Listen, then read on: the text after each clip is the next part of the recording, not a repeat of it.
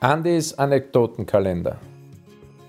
Ja, 10. Dezember assoziiere ich natürlich sofort mit meiner Lieblingszahl als Fußballspieler, mit meinen Lieblingsspielern, mit der Rückennummer 10. Das ist ganz klar. Ich habe es auch jahrelang getragen in der Nationalmannschaft, wo immer ich gespielt habe. Natürlich waren auch teilweise andere Nummern dabei, keine Frage.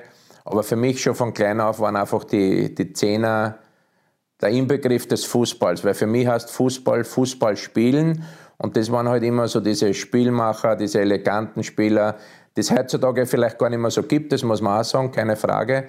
Aber wenn man sieht, Pelé, Maradona, Michel Platini, also das waren so meine, meine Idole, äh, wie ich zum Fußballspielen begonnen habe. Und ich wollte dann jetzt jetzt nicht irgendwie kopieren, aber auch nacheifern, wollte halt auch der Spieler sein, der extrem kreativ ist. Kreative Spieler sind natürlich auch immer ein bisschen sensibel, das ist schon ganz klar. Sie brauchen die Akzeptanz der Mannschaft, auch das Vertrauen vom Trainer. Und für mich als, als, als kreativer Spieler, als Zangler oder also als Edeltechniker war schon immer wichtig, dass da der Schuch richtig gut passt. Und ihr seht ja, Nockenschuch gepaart mit Aluminiumstoppeln. Also ich hätte ich nie gern nur mit Aluminiumstoppeln gespielt, weil die waren mir einfach zu lang. Und immer, wenn ich den Ball gestreichelt habe, was der, was der Toni ja nie kennen hat, der Polster, ich habe die Bälle gestreichelt, er hat sie getreten oder malträtiert.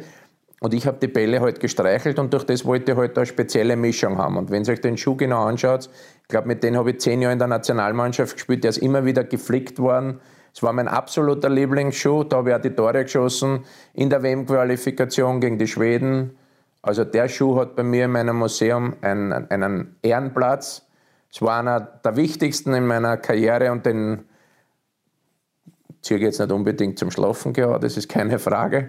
Aber ich glaube, mit den heutigen Schuhen, die produziert werden und der von damals, möchte die heutigen nicht mehr haben. Also das war ein Leder vom Feinsten, da bist du reingeschlafen, reingeschlüpft, sag mal so.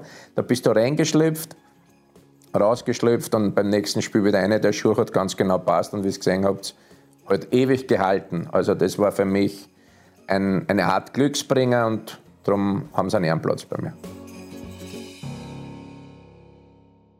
Andys Anekdotenkalender, jeden Tag eine neue Episode auf meinen Social Media Kanälen.